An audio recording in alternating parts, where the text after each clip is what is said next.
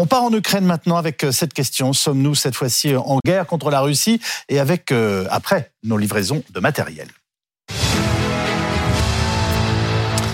L'Occident est-il entré en guerre contre Poutine en envoyant ses chars à l'Ukraine? Non, répond la France. Oui, répondent les Russes qui parlent d'implication directe des Occidentaux dans le conflit, alors que le président Zelensky réclame lui désormais des avions pour gagner la guerre. Alors, jusqu'où faut-il armer l'Ukraine? Et avons-nous déjà franchi une ligne rouge en quelque sorte avec les chars allemands? Et euh, américains Avec nous pour en débattre ce soir, Ulysse Gosset, éditorialiste de politique internationale de BFM TV, le colonel Michel Goya, consultant défense de notre chaîne, Galia Ackerman, rédactrice en chef de Desk Russie, spécialiste de la Russie et co-directrice de l'ouvrage Le livre noir de Poutine, paru aux éditions euh, Perrin Robert Laffont, et Olivier Védrine, politologue, rédacteur en chef du journal d'opposition russe Russian Monitor et co-auteur de Goodbye Poutine, du KGB au crime de guerre, euh, livre qui paraîtra euh, le 24 février très exactement.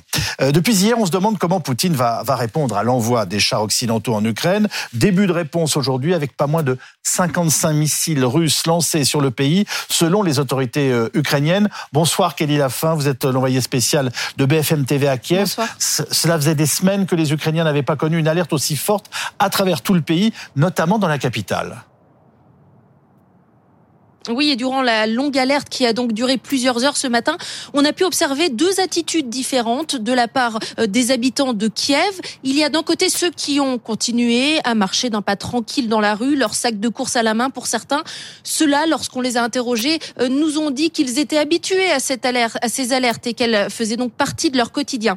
Et puis d'un autre côté, il y a ceux qui se sont précipités euh, dans les abris souterrains ou dans le métro et qui nous ont expliqué que cela faisait effectivement des mois, depuis le mois de septembre qu'il n'avait pas connu de sirène aussi rapprochée.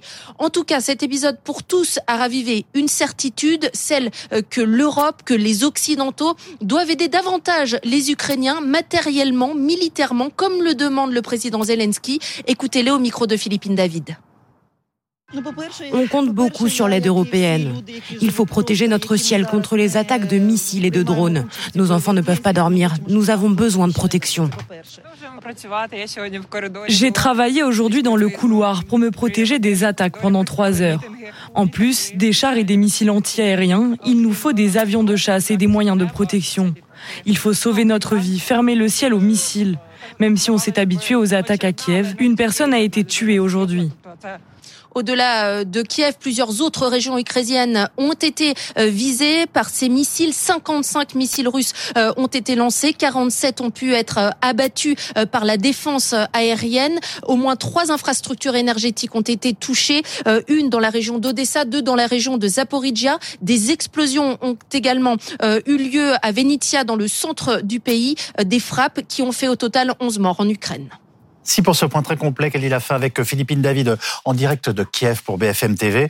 Fermer notre ciel au missile, Olivier Vidrine, c'est ce que disait cette Ukrainienne qu'on entendait il y a quelques instants. Est-ce que ça montre une fois de plus qu'il faut armer l'Ukraine en toute priorité? Je pense qu'il faut armer l'Ukraine jusqu'à la victoire et euh, fermer le ciel, c'est euh, le, le, vœu que les Ukrainiens font depuis des mois. Mmh. Donc, euh, et je pense que la, la, la, France, là justement, donner, il faut mieux donner des missiles solaires actuellement à l'Ukraine que des que 12 Charles Leclerc. 12 Charles Leclerc, ça ferait pas une grande différence. Par contre, quelques missiles solaires. pas désagréable avec nos Charles Leclerc. oui, mais il, en, il en le colonel Goya, si vous voulez, je vois voilà, que, donc, oui. il, il, en faut plus de 12, que, si vous voulez, pour faire le poids. Alors voilà, euh, c'est ce que je voulais entendre. Voilà, il en faudrait une bonne cinquantaine de Leclerc. Et si vous voulez, là, euh, les Léopards, les Challenger, les Abrams. Oui. Euh, donc là, c'est du solaire qu'il faut maintenant. C'est véritablement garantir la sécurité des Ukrainiens par, je dirais, une sécurité de leur ciel. Donc les avions, du solaire. Euh, de toute façon, on ne peut que on ne peut que aider l'Ukraine jusqu'à la victoire. On n'a pas le choix. Maintenant, c'est une guerre pour les démocraties, pour nos valeurs, contre des régimes totalitaires. Il faut qu'on gagne, on n'a plus le choix. Galia Kerman euh, je pense qu'il faut bien sûr euh, donner les chars. Euh, les spécialistes occidentaux pensent que si les, les Ukrainiens, en plus des chars qu'ils ont, de, de, des chars soviétiques, oui.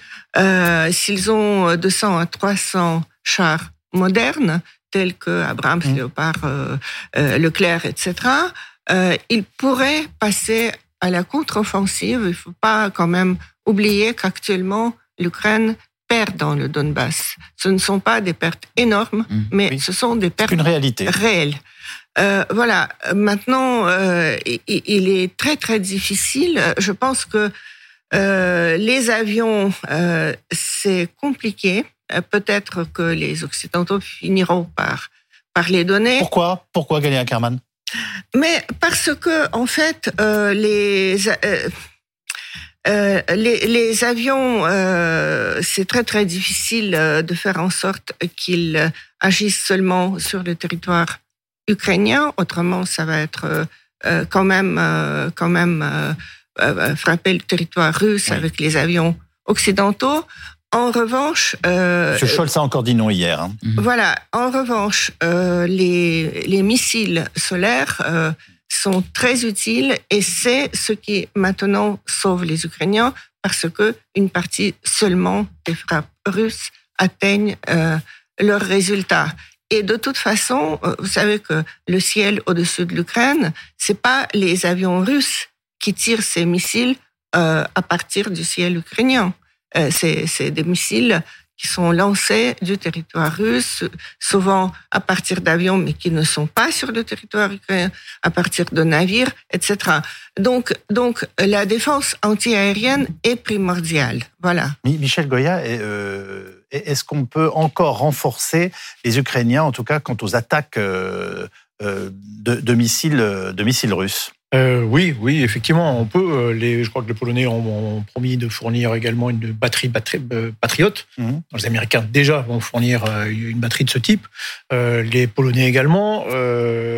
c'est ça, déjà, ce sont des systèmes qui sont très efficaces et qui ont une, une, efficacité sur 150 km. Vous mettez ça à Kiev protéger déjà une bonne partie du territoire. Vous mettez une autre batterie à, à, Dnipro, vous protégez quand même très largement. Oui. Euh, donc oui, c'est essentiel. Les, la défense antiaérienne euh, euh, ukrainienne fonctionne déjà pas mal. Oui, mais aujourd'hui, on le rappelle, euh, a priori une cinquantaine de, de, de tirs et 47 n'ont jamais atteint leur but. Ce qu'il faut, c'est obtenir au moins 90% de coups au but. Euh, c'est ça l'objectif euh, militaire. Il n'y aura jamais de 100%, mais euh, au moins 90%, ce qui réduira à néant l'efficacité de, cette campagne. Sachant qu'il y a une autre menace, c'est celle des drones, qui est moins dangereuse en réalité, mais qui nécessite d'autres moyens que les moyens nécessaires pour frapper des missiles balistiques qui sont à haute altitude. Et je précise un élément, c'est que la France va effectivement, avec les Italiens, on a, en fait, on a le même problème que pour Leclerc, c'est-à-dire qu'on a d'excellents matériels, mais on les a de manière échantillonnaire. Euh, c'est comme euh, voilà, c'est qu'on a des échantillons, on fait de l'artisanat euh, et euh, comme les canons César, donc c'est super, mais on en envoie quelques-uns. Et là, on va envoyer des, des systèmes antiaériens Mamba, des Aster 30, qui sont très efficaces, qui sont c'est pas tout à fait la même catégorie que le Patriot, mais c'est très efficace quand même.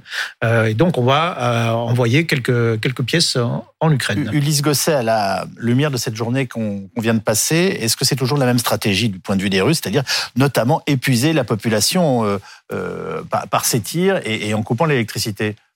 Oui, et aussi mesure de représailles contre les décisions occidentales qui ont décidé d'engager leurs chars en Ukraine. On est dans, dans un vrai tournant de la guerre parce que on se demande d'ailleurs si on n'est pas dans un engrenage.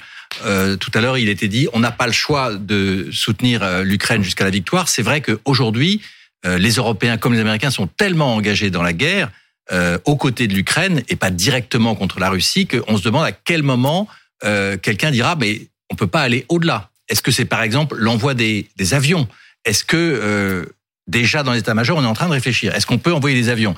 Certains pays européens, la question. Certains, certains Européens ont déjà dit oui. Qui?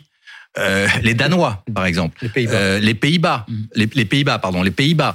Euh, et, la question est posée aux Polonais en particulier. Est-ce qu'ils peuvent bah, donner quelques Les Polonais sont les premiers concernés. Oui, hein, ils ont des F-16 américains qui sont des avions un peu non pas vieux, mais en tout cas, ce ne sont pas les plus modernes, ce ne sont pas les Rafales ni les super avions américains, mais ils pourraient donner. Donc la question, c'est à quel moment le président de la République, pour être très concret, décide de donner des chars, puis des avions, puis autre chose Et à quel moment on se retrouve impliqué, malgré nous, dans le conflit Tant qu'on donne du matériel, on donne du matériel. Moi, j'ai envie de vous dire, le, Alors, le, véritable engagement, en tout cas, s'il devait être oui, contesté en tant que tel, pardonnez-moi, je termine ma question, ça serait des troupes au sol. Bah, exactement. Non, mais dès aujourd'hui, le Kremlin, par la voix de Patrouchev, qui est l'un des, des très proches de Poutine, l'un des cinq personnages les plus importants de Russie, qui est le responsable des services de sécurité, a dit aujourd'hui les Occidentaux sont devenus des participants à cette guerre. C'est le terme qu'il a employé.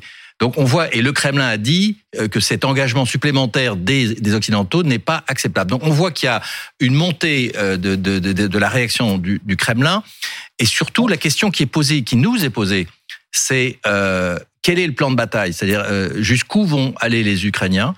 Euh, si on leur donne les avions, les chars, les missiles à longue portée, etc. Et à quel moment ça devient un engagement euh, finalement euh, irréversible et, une forme d'engrenage ah, C'est ça la question qui est posée aujourd'hui par le le propos, le propos des Ukrainiens, c'est de renvoyer les Russes chez eux.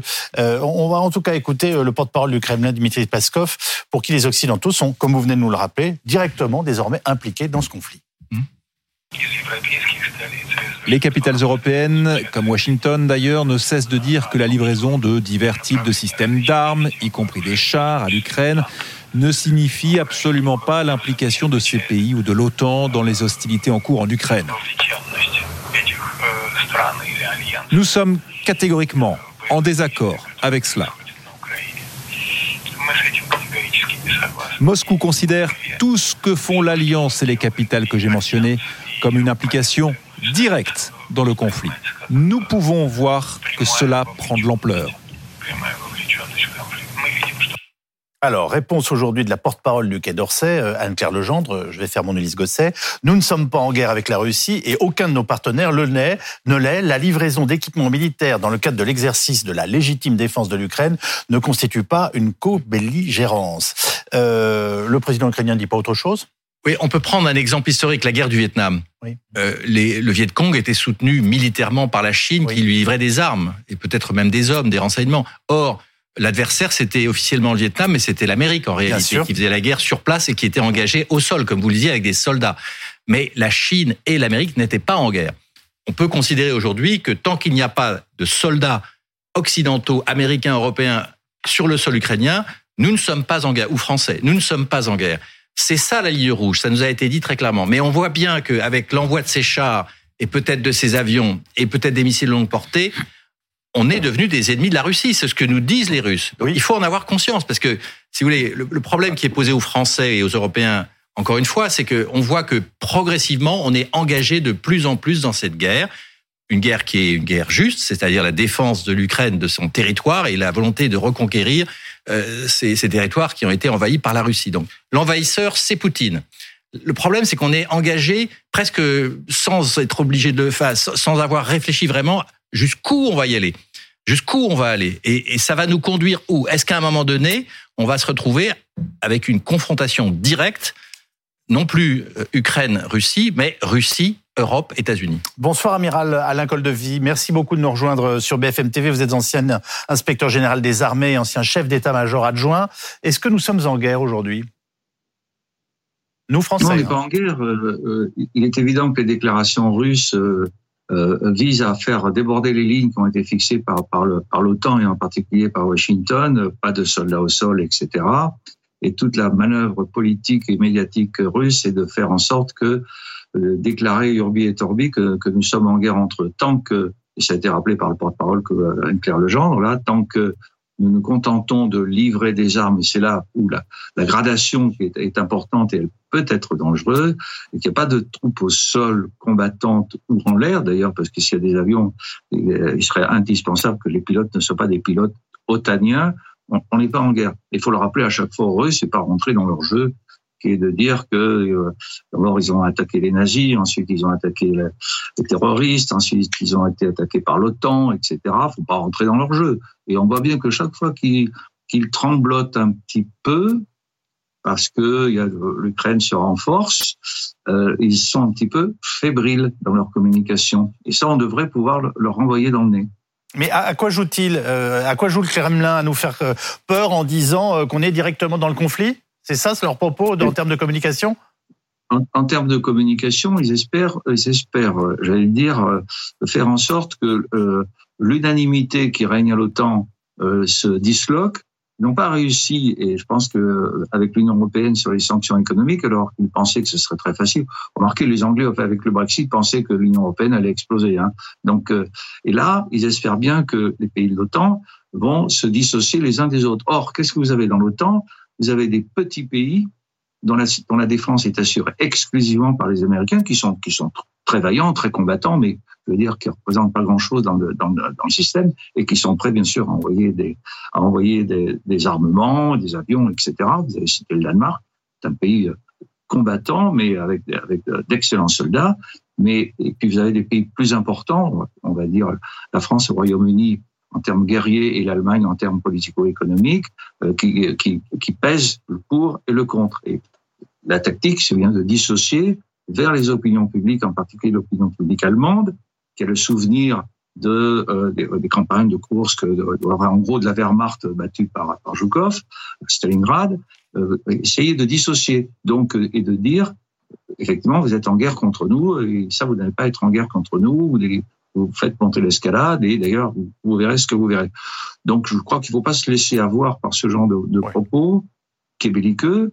Euh, et nous devrons avoir des propos, euh, j'allais dire, avec la même fermeté. Mais pour le moment, on les a eus. On a eu une longue période, j'allais dire, un peu indécise des quatre ou cinq premiers mois. Mais là, maintenant, tous, c'est-à-dire toutes les capitales qui sont citées régulièrement, parce que ça tourne. C'est Londres, Washington, Berlin, Paris, Londres, Washington, Berlin, Paris, hein, qui, qui sont dans le collimateur russe toutes les capitales ont maintenant un même discours ferme et le dernier à venir sur ce discours politique, ce sont les Allemands. Alors, dès hier soir, euh, après les chars, Volodymyr Zelensky a réclamé des avions. On l'écoute.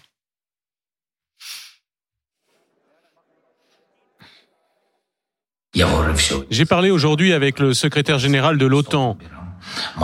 Nous devons ouvrir la fourniture de missiles à longue portée à l'Ukraine. Et il est important que nous développions notre coopération en matière d'artillerie et nous devons commencer à fournir des avions à l'Ukraine. C'est notre rêve et notre tâche. Devons-nous, nous occidentaux, amiral Goldefi, euh, apporter et soutenir avec de l'aviation euh, aujourd'hui l'armée ukrainienne? Euh, Personnellement, je ne le pense pas. Euh, ça a été très bien dit par le colonel Golega tout à l'heure. Je ne pense pas parce que à partir du moment où on va avoir des aéronefs dont vous savez que ça fait 15, 15 km en une minute, hein, donc ils vont se retrouver euh, facilement au-dessus du territoire russe avec la capacité de, de tirer en territoire russe. Et c'est vrai que si on veut arrêter les frappes de missiles, il faut aller frapper les bases. Donc ça, c'est assez mécanique. Donc ce qu'il faut, c'est renforcer leur capacité de défense antiaérienne encore plus on a d'excellents équipements.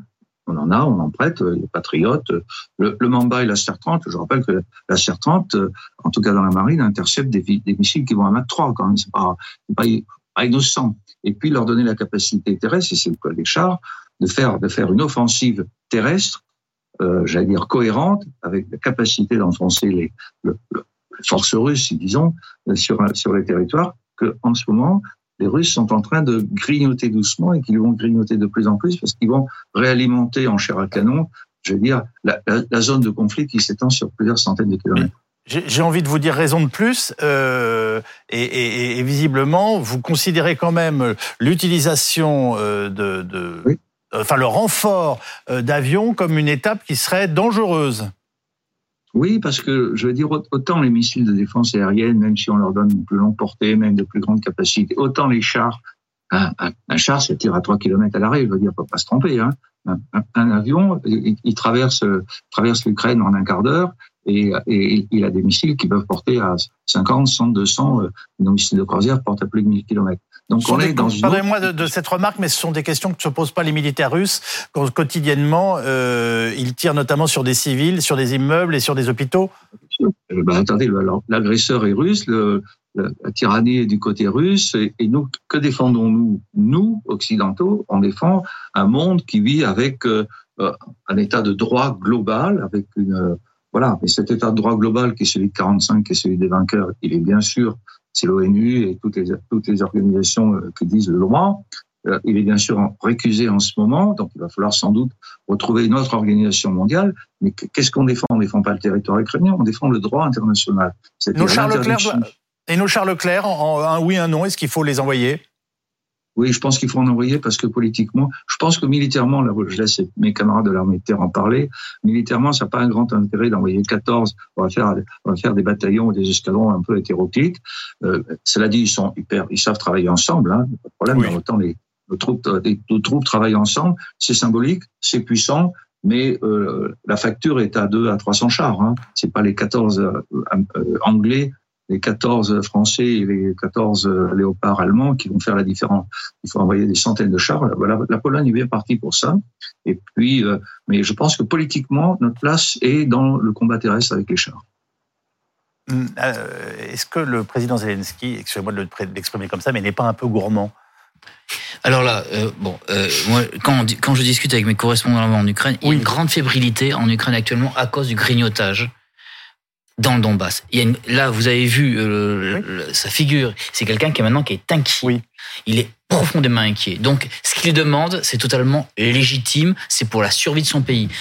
Actuellement, j'ai ressenti avec mes correspondants mmh. un changement euh, un moral qui s'effrite, une fébrilité, parce qu'ils le disent, ils ont des, des, des, des hommes, des, des Russes, des, des vagues humaines qui arrivent, ils tirent, ils tirent, ils tirent, et il y en a d'autres qui arrivent. C'est véritablement des scènes de boucherie, et les Ukrainiens sont là, mais ils, savent qu'en face, ils vont, ils veulent les submerger par la masse. Donc le seul choix de l'Ukraine, c'est du matériel, du matériel et encore du matériel. Gadia Kerman euh, Je suis tout à fait d'accord avec ça. Il faut quand même euh, aussi prendre en compte, d'une part, il y a le grignotage dans le Donbass. Et aujourd'hui, euh, les troupes russes ont occupé, on ne sait pas entièrement ou pas entièrement, mm. une ville de l'autre côté de Bakhmut, Vuhledar. mais il y a aussi ce crash d'hélicoptère où quand même toute la direction du ministère de l'Intérieur a péri. Ensuite, il y a des affaires de corruption dans l'armée qui sont révélées au grand jour avec la destitution, on peut dire limogeage, de quelques responsables. Euh, il y a un grand ménage ces derniers jours. Voilà. Donc, tout ensemble, ça crée une atmosphère lourde dans la société. Plus, bien sûr, le, le froid, l'absence d'électricité, euh, les bombardements renouvelés, des morts civiles, euh, tout ça ensemble, ça crée un climat, euh, bien sûr, on peut dire fébrile, euh, en tout cas d'inquiétude. C'est peut-être comme ça que la Russie espère gagner, à l'usure. C'est possible. Je pense qu'ils vont essayer euh, diverses tactiques. Maintenant, euh, si vous permettez, je vais quand même ajouter quelque chose au sujet de cette euh, de cette déclaration de Peskov et d'autres personnages. En quelques mots, s'il vous plaît, parce qu'on va reprendre notre deuxième partie de l'émission dans un instant. Oui. moi, je n'y vois rien de nouveau parce que à chaque fois qu'il y a eu des livraisons d'armes, à chaque fois on parlait de, que les Occidentaux sont en guerre contre nous, que la ligne rouge est dépassée, etc.